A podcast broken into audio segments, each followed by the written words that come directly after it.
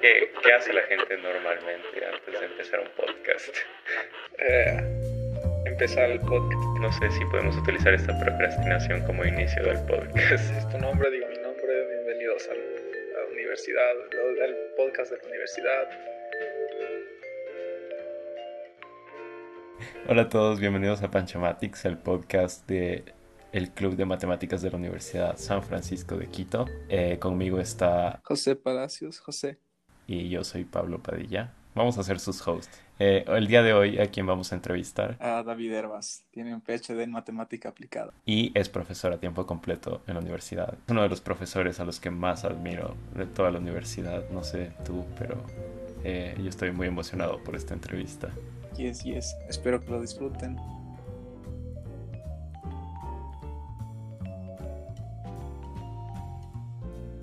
Cuando eras niño, David, eh, no sé hace cuánto tiempo habrá sido. Eh, ojalá puedas recordar, no mentira.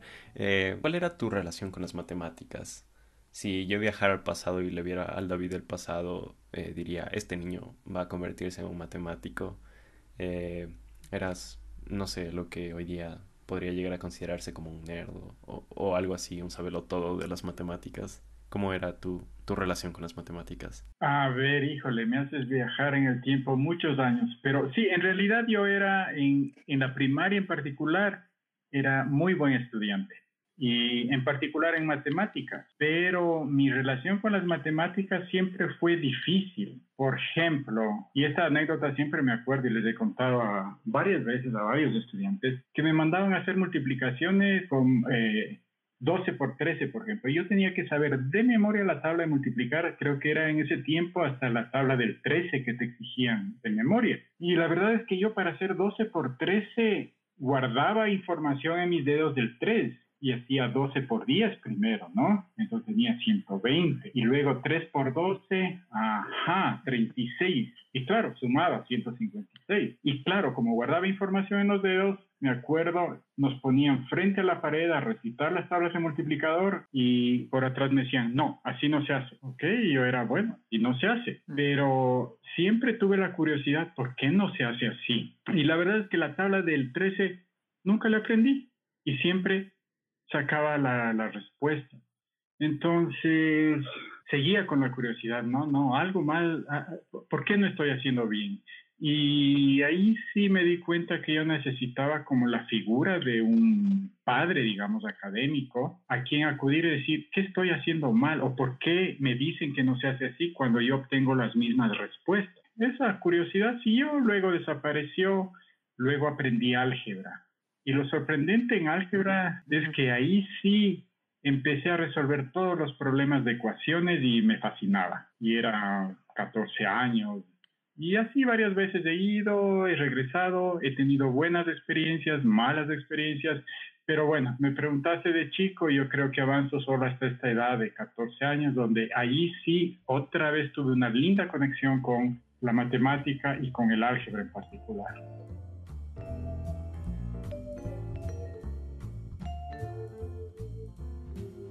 ¿Y crees que se necesitaría ser como un prodigio para seguir la carrera de matemáticas. Yo no creo en prodigios y eso de persona normal tampoco creo mucho. Yo, yo creo que uno debe seguir sus sueños, honestamente. La matemática a mí me, me ha dado un rico sabor, ¿no? A pesar de que he tenido, como viste, un mal comienzo. En, después, en la carrera de matemáticas también tuve mis frustraciones. Por ejemplo, yo en el pregrado, tal vez un año mayor que ustedes, eh, tomé un curso, quizá dos años mayor, eh, de análisis funcional. Y para mí fue frustrante porque no entendía nada. Y el libro que escogieron era fantástico, es de Jaime Bresis, ¿no? Me acuerdo que se llamaba Análisis Funcionales, famoso matemático francés. Pero la verdad es que hay que saber qué libros leer. ¿Ya? Entonces yo no entendía y no entiendo por qué el profesor escogió este libro. Entonces, claro, cuando yo decidí ser profesor, yo dije, no, yo voy a darme el trabajo de buscar buenos libros para mis estudiantes, no el que yo quiera leer como profesor. En cambio, eso, por ejemplo, es una pequeña eh, frustración que yo tenía, que los profesores escogían los libros que ellos habían estudiado en los posgrados o que ellos tenían y escogían para ellos, sin pensar en mí, en los estudiantes, ¿no?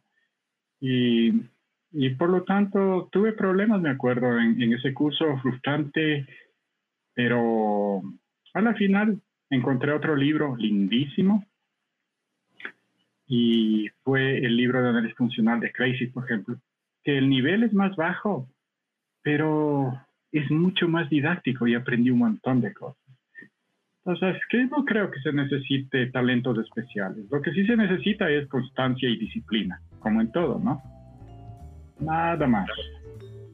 Y veo que, o sea, ese interés en general eh, se traduce en ayudar a los estudiantes y eso es algo que se valora un montón en los profesores. Especialmente, por ejemplo, hay gente que viene de colegios en los que los profesores trabajan de una manera bastante estricta, quizás porque les obligan a hacer esto o porque en realidad eh, no conocen otros métodos de enseñanza. Eh, ¿Tú crees que eh, las experiencias que has tenido han tenido cierta influencia en cómo tú enseñas hoy en día o en tu interés por la educación? En realidad sí. A ver, ¿por qué? Algún día, yo, algún día dije, eh, yo quiero ser profesor. ¿Y qué tipo de profesor quiero ser? El profesor que yo hubiera querido tener y nunca lo tuve. Ya, eso ha sido mi forma de pensar.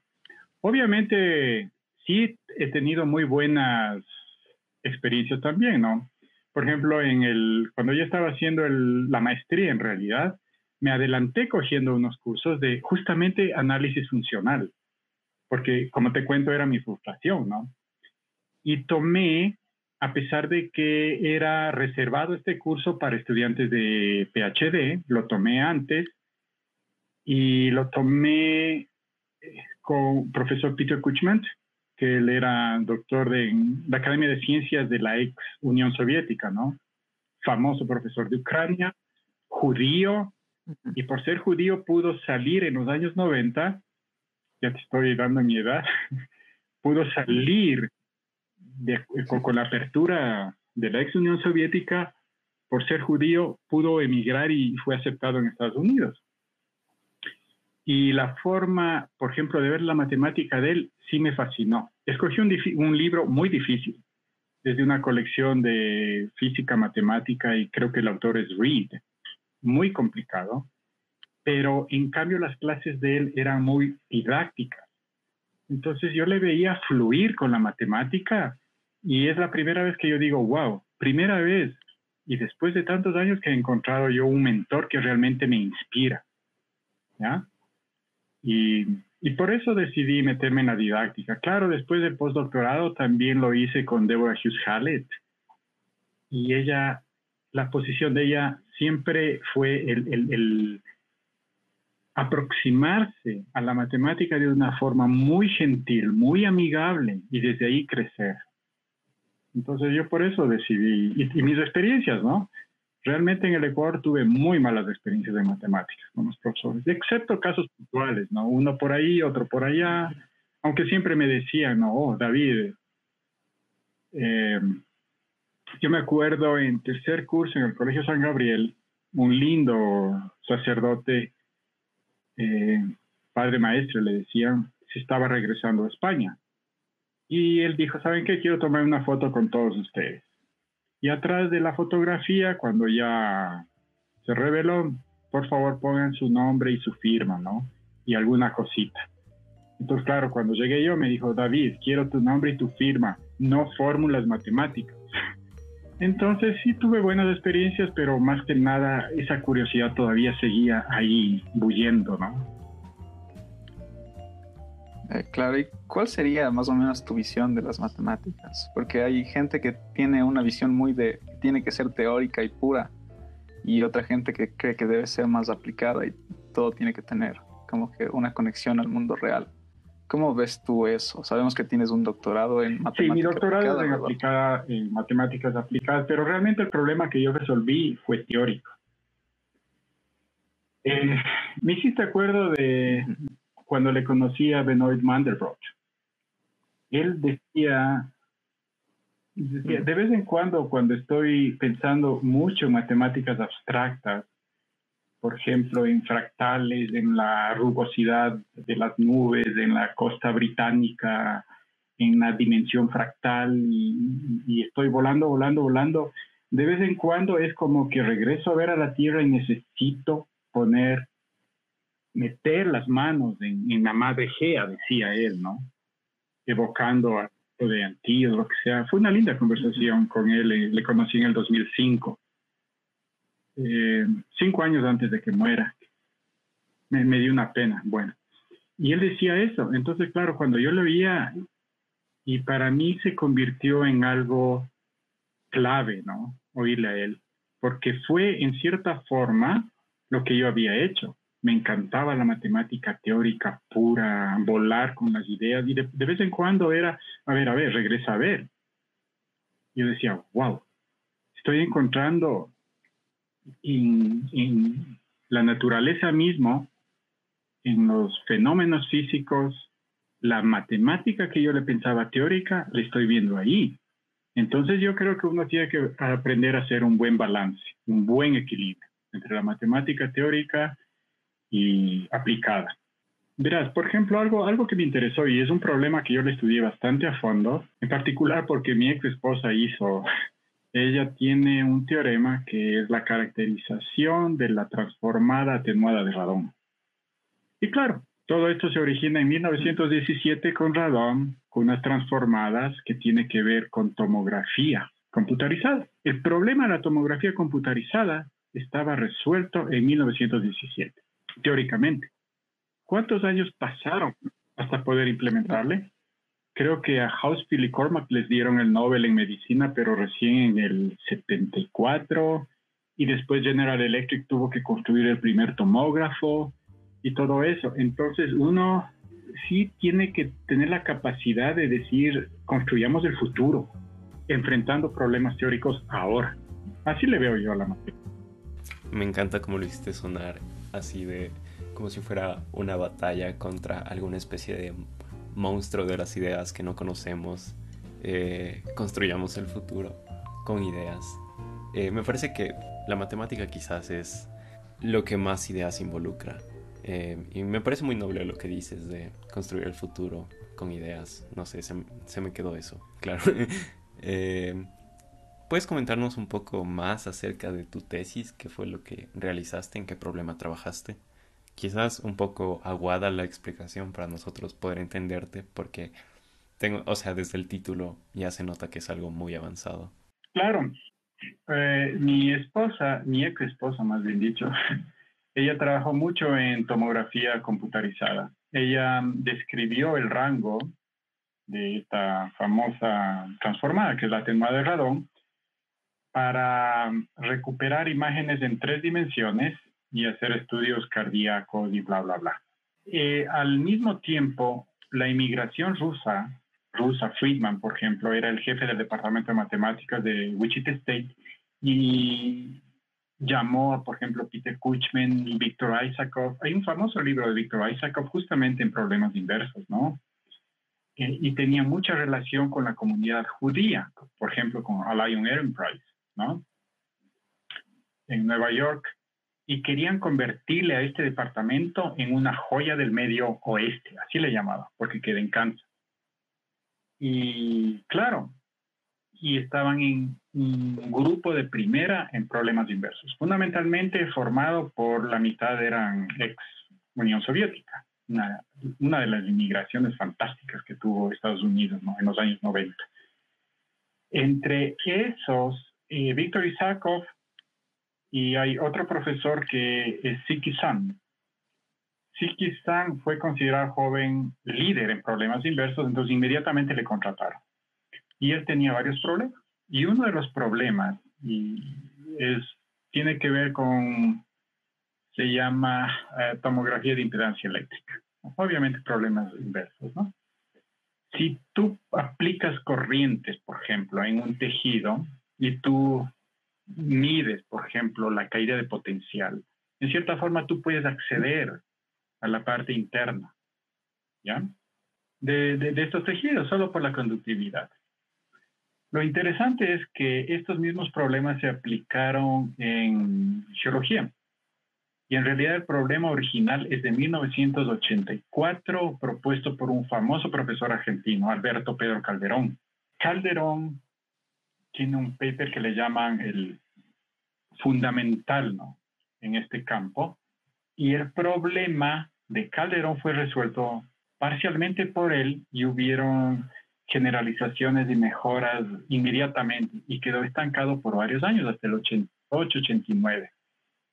En eso coge mi advisor el problema y produce una generalización adicional y me pide a mí que lo haga. Y fue frustrante porque realmente, eh, como te cuento, fue un problema que se estancó. Y claro, para los primeros años 90 otra vez surge otra demostración de Nachman. Aparece otro profesor chileno resolviendo un problema parecido. Y yo me sentía como en la mitad. Algún ratito le resuelven a mi problema, en cuyo caso no me voy a graduar con el doctorado. Pero es, mi problema se puede decir que es una tercera generación del problema original de Calderón, que es el, en impedancia, en tomografía de impedancia eléctrica, pero la generalización es para ecuaciones casi lineales, elípticas, y el problema es inverso. O sea, de recuperar, en mi caso era todo un campo vectorial, ¿no? Desde ecuaciones diferenciales en derivadas parciales. Es difícil explicar un poquito por um, solo conversando, pero bueno, espero haber eh, transmitido un poquito la idea, ¿no? Sí, nos comentabas también de eh, un rato que conversamos que habías hecho un cambio en la geometría para poder resolver esas ecuaciones. ¿Nos puedes contar un poco de eso también? A ver, las ecuaciones diferenciales que yo tenía eran extremadamente eh, difíciles de resolver. A pesar de que uno ve el, el problema directo, es realmente más fácil de resolver, ¿no? Eh, mi problema era inverso. ¿Qué es un problema directo, un problema inverso? A ver, solo para poner en, en contexto, ¿no? Imagínate que tú tienes una, una botella, ¿ya? Por ejemplo, una botella de, de algún coñac, ¿ya? Y tú empiezas a llenar de la botella con agua. Entonces tú puedes medir la altura en función del tiempo, ¿no es cierto? Y si es que el flujo es constante, obviamente la altura sube dependiendo de la geometría del, de la botella, ¿no es cierto? Es más gordita por allá, entonces la altura sube menos porque el flujo es constante y lo que sea. ¿Qué tal si yo te doy la curva, cómo se llenó la botella y te digo, ¿puedes recuperar la forma de la botella? Entonces el problema es, es al revés, inverso. Mm. Y, la respuesta es, a ver, eh, no creo que haya cómo recuperarle de forma única. Por supuesto que no hay cómo. Entonces yo tengo que empezar a poner suposiciones, por ejemplo, simetría. Y si asumo cierta simetría axial, por ejemplo, entonces es más fácil. Ahora, ¿qué pasa? Nosotros tenemos, eh, en realidad mi advisor, ¿no? Tiene una conjetura que permitía resolver el problema que me encargó, que, que, no resultó tan fácil demostrar esta conjetura. Sigue abierto, por si acaso. Eh, yo le, digamos, nosotros le resolvimos solo para el caso bidimensional, utilizando ¿cómo se dice esto? Eh, eh, aplicaciones cuasi conformes y la, y la técnica fue tan pesada que creo que no se cumple para n mayor que, que 2. Pero eh, al trabajar en el plano, tuvimos que meterle una métrica diferente para simplificar las ecuaciones diferenciales. Y el rato que tú metes una métrica diferente es prácticamente un cambio de variable, ¿no? Hablando inocentemente cambias, las ecuaciones se vuelven más bonitas, explota cierta simetría de las ecuaciones y caes en algo clásico conocido. ¿Ok? Y que puedes utilizar la literatura disponible y decir, ah, la solución es esta. Ok, el problema es que ya tienes la solución, pero ese cambio de variable que implicó haberle desbaratado por completo la geometría del plano, por ejemplo, ¿no? Y realmente ah, eh, metes métrica, estás midiendo, para hacer las cosas simples, estás midiendo la distancia entre dos puntos de una forma diferente. Y si eso lo haces continuamente a lo largo del plano, o sea, no entiendes cómo está la geometría estructurada. ¿De acuerdo? Y claro, no era mi campo y no es mi campo la geometría diferencial. Entonces, claro, me tocó directamente meterme a eh, geometría riemanniana, eh, leerle al segundo tomo de Ducarmo, un famoso profesor en geometría, ¿no? Diferencial, y, entenderle un poquito más a la geometría para ver si es que explotaba a esa deformación para ver si es que lograba recuperar el, el campo vectorial que a mí me dieron para recuperarlo, ¿no? Porque es un problema inverso. Y bueno, finalmente el resultado fue que la respuesta es un poquito negativa, ¿no? ¿En qué sentido? No, no se puede recuperar de forma única, pero decir eso en matemáticas es, mm, ¿sabe qué? algo puede, algo más puede decir. Efectivamente, nosotros dijimos, excepto hasta una clase dada por una, un difiomorfismo que fija la, montera, la frontera, perdón. Entonces, claro, suenan cosas técnicas muy, muy, complicadas, la técnica fue muy difícil, ardua, pero eso fue.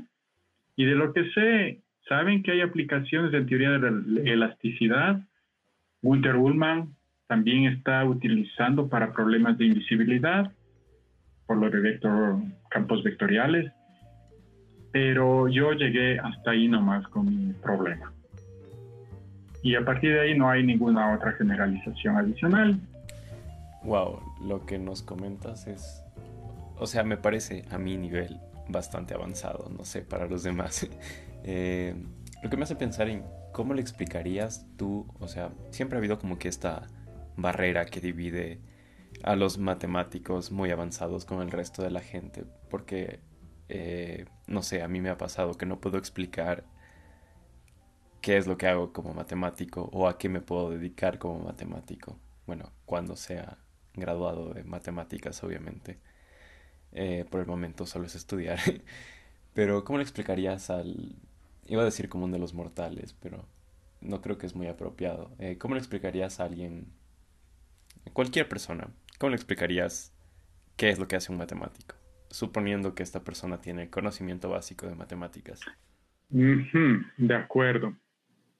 Bueno, tu pregunta es difícil y, me recuerda, eh, o sea, te repito, ¿no? Mi vida no fue exactamente tan fácil en matemáticas porque cuando yo informé en mi casa que iba a estudiar matemáticas, o sea, me quedaron viendo y dijeron, eh, eh, ¿y qué vas a hacer con eso, no?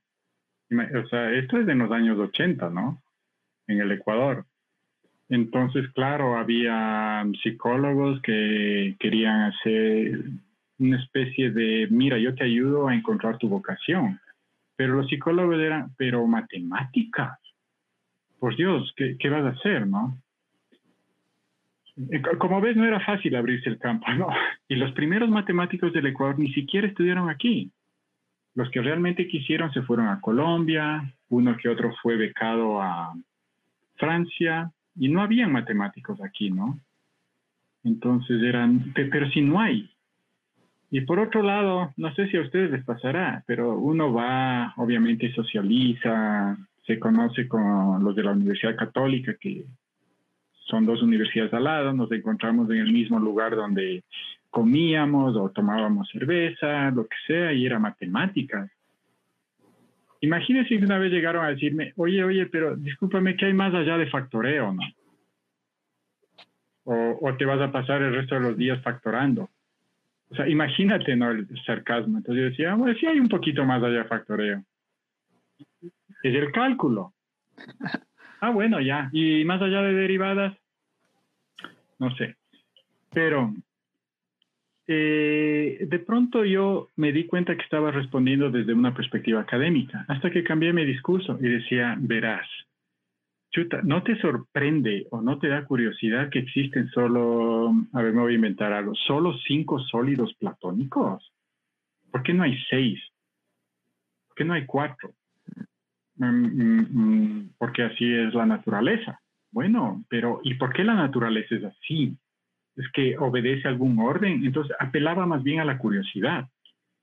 Y por ejemplo decía, a ver, contemos el número de vértices, de aristas, ¿no? de lados. ¿Por qué aparece esta constante famosa de dos, de Euler, ¿no? Eso me intriga a mí. O sea, me, me hace ser curioso. Hace poquitos años me hicieron la misma pregunta, ¿no? ¿Y qué hace un matemático? Y justo coincidió con el proyecto Rosetta. Y claro, mis, mis respuestas han sido un poquito fuera de contexto a veces. Yo decía, verás, loco. Bueno, ahorita ya son un poco más de 14 años, dice. Que dije, se reunió un grupo de matemáticos y físicos hace 10 años en Europa y decidieron poner un robot chiquito, un satélite, en esta roca Rosetta que va a pasar por Júpiter. Y dijeron, un, dos, tres, ¡boom! Dispararon. Y diez años más tarde le estaban pegando a esa roquita, ¿de acuerdo? Que se llama Rosetta y que estaba entrando ya en órbita, dándose la vuelta alrededor de Júpiter para desaparecer nuevamente en el espacio. O sea, lograr hacer eso es un trabajo de equipo y de triunfo de las leyes de Newton de entender bien la geometría del espacio-tiempo y de hacer bien los cálculos para poder hacer esos logros. Y eso acaba de salir en las noticias. Me acuerdo que esa fue la respuesta que di, ¿no? Ver lo que hacía Catherine Johnson. O sea, uno no llega a la, a la, ¿cómo se llama? A la luna por gratis, ¿no? Ahí está el trabajo de Catherine Johnson para hacer honor, ¿no? A una mujer, a una mujer y negra en particular y en los años 60. Entonces empecé a, responder desde, desde periódico, desde las noticias que estaban en ese momento circulando, ¿no? Ahora mismo, con Perseverance, ¿no? ¡Wow! ¿Qué pasó? Entonces, entender la dinámica del movimiento planetario para mí es pura matemática y eso queremos.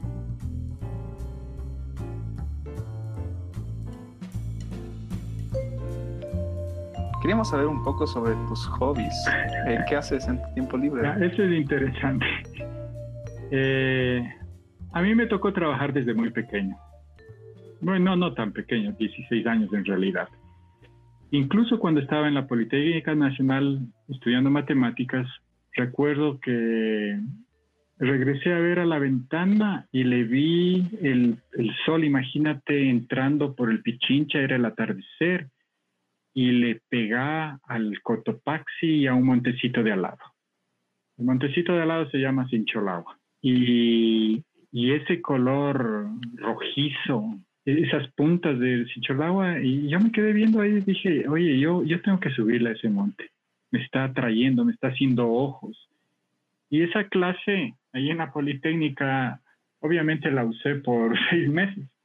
Así es que ¿Cómo trabajaba sábados, domingos? Es un plan que uno posterga, posterga, posterga. Y a ratos uno se olvida. Me fui a hacer el doctorado, empecé a subir montes allá, regresé acá y finalmente me lancé. Y una de las primeras montañas que subí fue el Sincholao. La primera vez que fui a propósito, no tenía idea y jamás llegué. Así es que me he dedicado a, a subir montañas.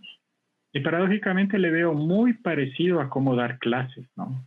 Uno necesita, eh, me han pedido a mí, ¿no? Oh, David, llévanos al corazón. Ok, vamos al corazón. Entonces empezamos bonito, el pajonal, esto, la gente se empieza a quedar. Entonces lo interesante es que uno tiene que encontrar el paso justo y ahorrar las energías para poder llegar a la cima del corazón. Si se va muy rápido, a veces uno no logra llegar a la cima por agotamiento, por cansancio. Si es que va muy lento, tampoco se llega a la cima. Entonces es como que encontrar el equilibrio, ¿no? A ver, ¿cómo está el grupo? ¿Cómo camina? No quiero quemarles.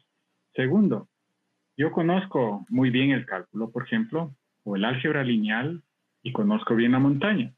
Les llevo por aquí que es más suave, o le llevo por acá, que es ligeramente más difícil, pero más bonito. Entonces, dependiendo del grupo, yo tomo decisiones. Entonces, por eso me ha gustado, me, me gusta pensarme como que me gusta guiar en la enseñanza y una de las decisiones que tengo es guiar en la montaña, pero no puedo graduarme de guía, no me atrevo a guiar, pero me gusta decir, eh, hablar con los guías y decirles, ¿sabes qué? Vámonos por acá. Oye, pero por ahí es muy expuesto, no importa, pero el grupo es bueno. Entonces podemos ponernos una cuerdita y podemos pasarle. Y a veces yo le veo al grupo de estudiantes, en particular en cálculo, álgebra lineal, digo, están respondiendo bien, llevémosles por acá. Les expongo mucho, se me puede caer alguno. Ok, démosle seguridad, pongamos una cuerda. Más o menos esa es la analogía. Y la verdad es que se necesita disciplina, se necesita aclimatar, se necesita cuidarse, dormir bien, comer bien, igualito para dar un examen. Duerma bien, coma bien, hidrátese bien. Entonces esas son las analogías que yo le veo, ¿no? Y te da unas satisfacciones enormes, ¿no? Cuando llegas a la cima y realmente, o sea, respiras los 5.000 metros, los 6.000 metros y sientes el frío y sientes eh, eh, eh, toda esa vida que hay, ¿no? En el planeta Tierra y, es exactamente el mismo sentimiento que tengo en la matemática, ¿no? O sea, esas ideas, cómo vibran y la curiosidad siempre está ahí, ¿no? Wow, qué genial que puedas relacionar tus dos hobbies, bueno, no hobbies, sino tu trabajo y tu hobby, que sería escalar de esa manera tan, mm, podría decirse, eh, reflexiva, quizás. No, se me ocurre muy bien la palabra, pero creo que por ahí va. Eh, yo también he visto los, las montañas, los montes, y digo, wow, cómo se verá el lugar en el que estoy desde la cima de ese monte. Pero uh, creo que nunca he intentado, bueno, tal vez una vez fui al Chimborazo, pero no paso de ahí. Eh, nunca he intentado escalar, quizás porque me da miedo que no tenga la condición física necesaria para poder llegar a la cima. Eh, ¿Tú qué crees? ¿Tú realizas algún tipo de deporte o actividad física aparte para poder prepararte para subir la montaña o, o cómo es eso? Ahora honestamente no hago nada. Eh, antes eh, jugaba voleibol y eh, teníamos un lindo equipo ahí en la universidad, ¿no? Por ejemplo, con Eduardo Alba. Jugábamos voleibol todos los miércoles, me acuerdo. Y yo quería estar saltando, o sea, mejorar mi capacidad aeróbica. Nunca he sido muy bueno para los deportes, pero voleibol me encantaba. También formé parte del equipo de fútbol de profesores. Se llamaban los Vilcabamba Boys. ¿no? y jugaba fútbol, pero con el fútbol me di cuenta que había mucho contacto físico.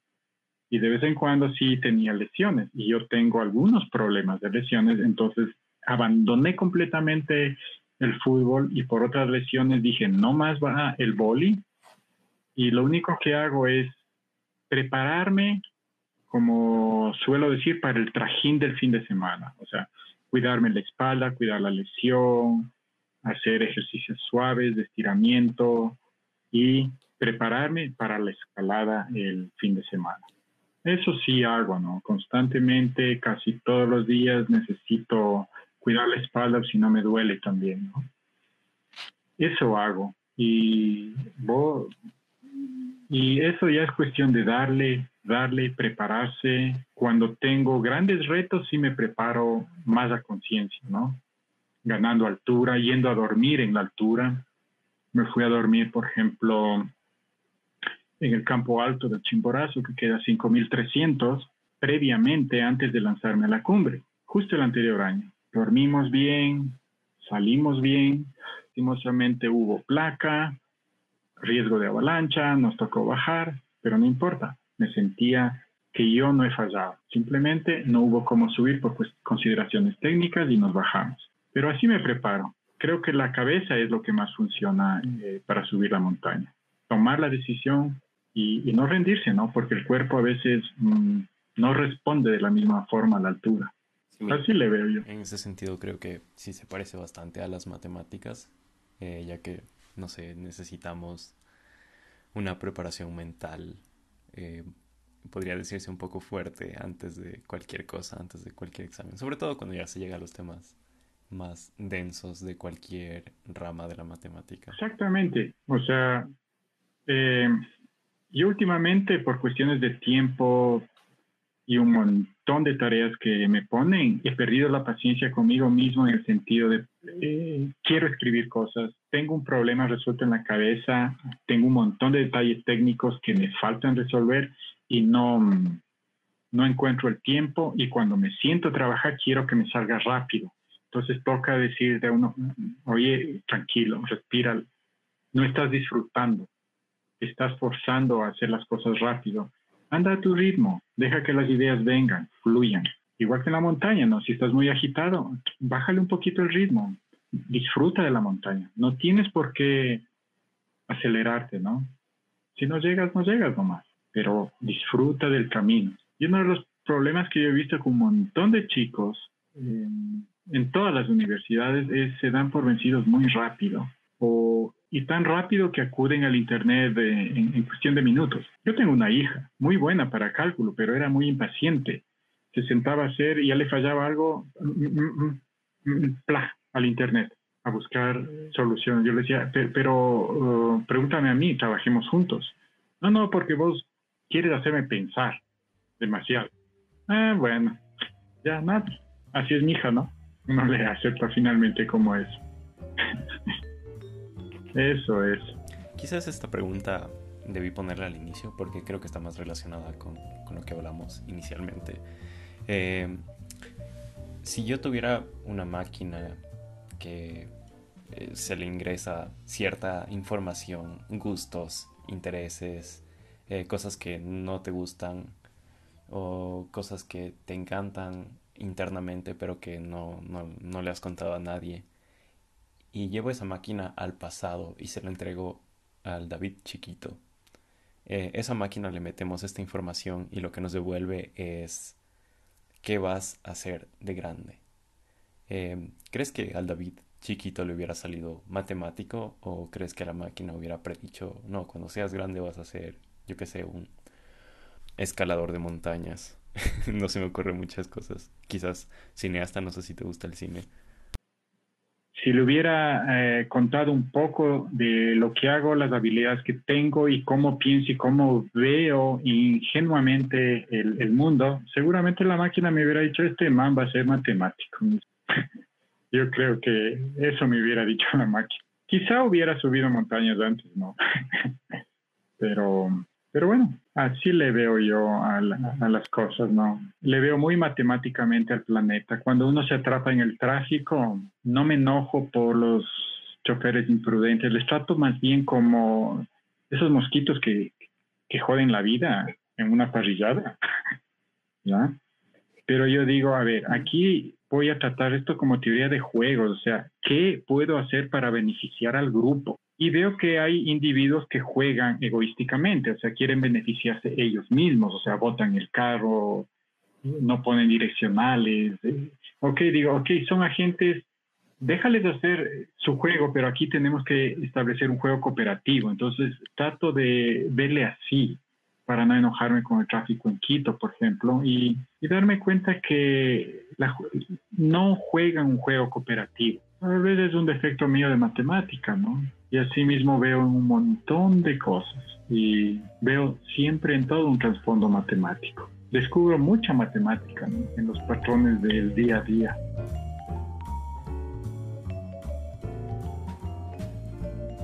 Eh, David, ¿crees que el uso de argumentos matemáticos, el uso de la lógica matemática más que nada, ha cambiado tu manera de ver el mundo o tu manera de, eh, de pensar las cosas? quizás de actuar, porque eh, sabemos que a veces los pensamientos modelan las acciones, pero bueno, eso ya es otro tema. Eh, ¿Crees que la matemática influencia tu comportamiento? Sí. Sí, definitivamente uno, uno ve el mundo o, uno es de acuerdo a, a lo que hace también, ¿no? En este caso, matemáticas tiene que tener una aproximación al, mundo bastante lógica, ¿no? Implicar cosas, ver ejemplos, contraejemplos, no generalizar, en el fondo no juzgar. Nadie entiende la realidad de la otra persona, ¿no? O esquematizar comportamientos, ¿no? Siempre hay las excepciones. El análisis real es lleno de casos, por ejemplo, anómalas, ¿no? Funciones continuas de un solo punto. no es intuitivo y lo entiendo formalmente. Funciones continuas en todas partes y que no son diferenciables en ningún solo punto. Es un monstruito chiquito ahí dentro del análisis real, ¿no? En ese sentido, la matemática me ha hecho tratar de ser una mejor persona en, cierto sentido, ¿no?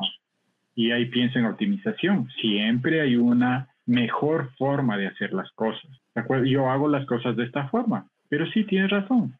Puede haber una mejor forma de hacer las cosas. ¿Y eso cómo lo sé? La matemática me ha dicho, me ha contado, me ha hecho ver. Oh, imagínate cuando cuando vienen estudiantes, colegas, amigos, amigas, mira, bla, bla, bla, y te cuentan un problema. El hecho de haber hecho problemas inversos de, decir, a ver, espérate un ratito, ¿por qué no le ves a las cosas desde otra perspectiva? Entonces, porque la matemática te da eso, formas de ver las cosas, definiciones equivalentes, cuando uso la una y cuando uso la otra, cuándo es mejor la una aproximación que la otra.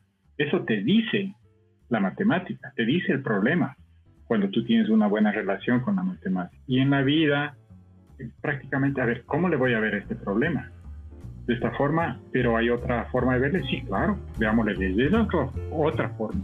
No sé si te parece a ti, pero eh, es como si hubiera una especie de patrón que encaja bonito entre la matemática y algunas partes de la realidad. Eh, ¿Esto te hace pensar que la matemática se descubre o que se inventa? A mí me, yo, le veo esto, este, este, problema le veo desde una perspectiva romántica. ¿En qué sentido? Eh, el mundo me dice que hay estructuras, que hay patrones, ¿de acuerdo? El llenado de los pétalos de una flor, ¿de acuerdo? Las ramas de un árbol, cómo se distribuyen, cuál es la relación de dos ramas contiguas frente al tronco. Hay, hay, por ahí aparece el pi también, ¿no? Eh, hay, hay, hay, un montón de triángulos imperfectos, ¿no? Seamos sinceros, en, la naturaleza.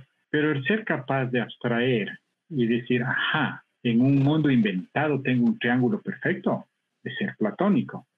O sea, construyo ideas, eh, me construyo preguntas, ¿por qué? ¿Por qué tal cosa? ¿Por qué está pasando esto? Y el rato de tratar de responder esa pregunta, descubro patrones, descubro cosas. Entonces, la matemática se descubre, se descubren muchas cosas. Y otras, obviamente, he tenido que cuestionarme, preguntarme y inventar conceptos para poder describir algo que está ahí. Entonces mi tarea es como que develar la estructura matemática que está en el mundo. Para poder hacerlo, también tengo que inventar cosas. Entonces yo le veo como, como que pasan las dos cosas. O sea, yo en ese sentido nunca he tenido una posición para ir cerrando, creo que esta pregunta debimos hacerla al inicio. Es más eh, de cortesía, por así decirlo. Em, ¿Qué tal te ha ido con la pandemia? Em, sabemos que han sido tiempos muy difíciles para todos, eh, pero ¿cómo has sobrellevado tu, tu situación? Wow, buena pregunta. Al inicio de la pandemia eh, fue duro. En primer lugar porque o sea, aparte de dar clases, de pronto me vi, yo vivo solo, completamente solo. Entonces tienes que encargarte desde el detalle del desayuno hasta el detalle de la cena. Eh, los fines de semana realmente se volvieron un poquito largos, interminables, hasta que nos dejaron finalmente poder salir a la montaña y ahí empecé a salir y empecé a salir en junio nuevamente, ¿no? He tratado de, mantener el espíritu en matemático a, a buen nivel, las clases bastante cercanas a como lo hubiera hecho yo presencialmente.